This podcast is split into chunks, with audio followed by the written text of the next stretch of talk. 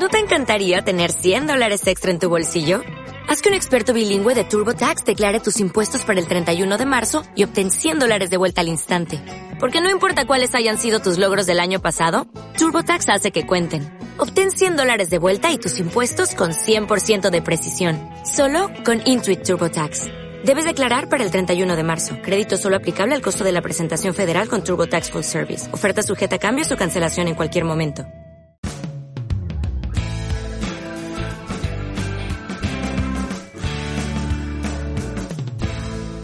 Una parte importante de quién eres a día de hoy, además de tu personalidad y tu memoria, son tus motivaciones.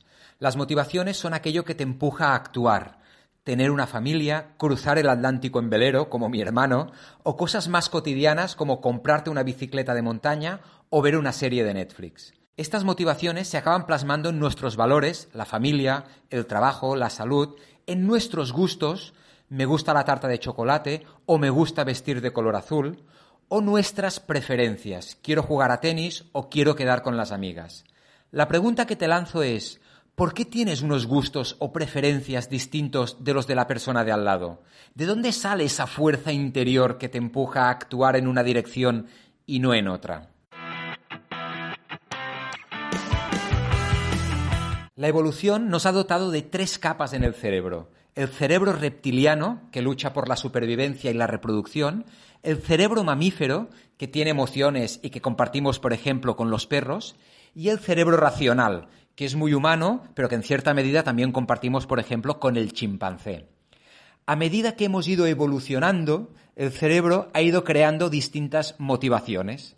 Hay motivaciones más instintivas, más reptilianas, hay motivaciones más mamíferas, relacionadas con las emociones y el placer, y hay motivaciones más racionales o más humanas.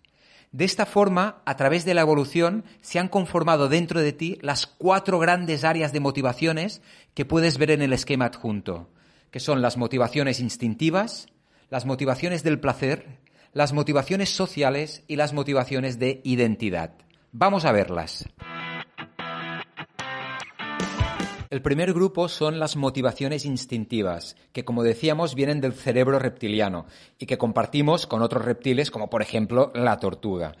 Y engloban motivaciones como la supervivencia, el luchar por seguir existiendo, nuestra propia protección o la protección de nuestras crías, el sexo, la voluntad de reproducirnos, la necesidad de comer, de alimentarnos para seguir viviendo, la posesión de aquello que es nuestro y luchar por defenderlo, o el sueño y la necesidad de descansar. El segundo grupo son las motivaciones del placer, que están a medio camino entre el cerebro reptiliano y el cerebro mamífero, y tienen mucha fuerza dentro nuestro, porque existe el circuito de la recompensa, el circuito del placer, que como nos decía William Glasser, nos empujan a evitar el dolor, a huir del dolor y a buscar aquello que nos dé placer y nos dé gusto. Estas motivaciones incluyen la diversión, incluyen, yo diría, en general, el placer hedónico, hacer todo aquello que nos apetezca y que nos haga sentir bien, como comernos un donut, como ir al cine o ir de paseo. Y tienen tanta fuerza dentro nuestro que después ya puede haber otra voz que te diga no te comas el donut, no te lo comas, por favor, que el placer empuja, empuja y tu mano se acaba alargando, acaba cogiendo el donut de chocolate y se lo acaba metiendo en la boca. El tercer grupo son las motivaciones sociales, que son muy mamíferas. Mi perro quiere estar todo el día con nosotros. Tiene necesidad de pertenecer a un grupo, a una manada. Igual que los humanos, necesitamos pertenecer a una familia o al equipo de fútbol o al grupo de teatro o a un grupo de amigos.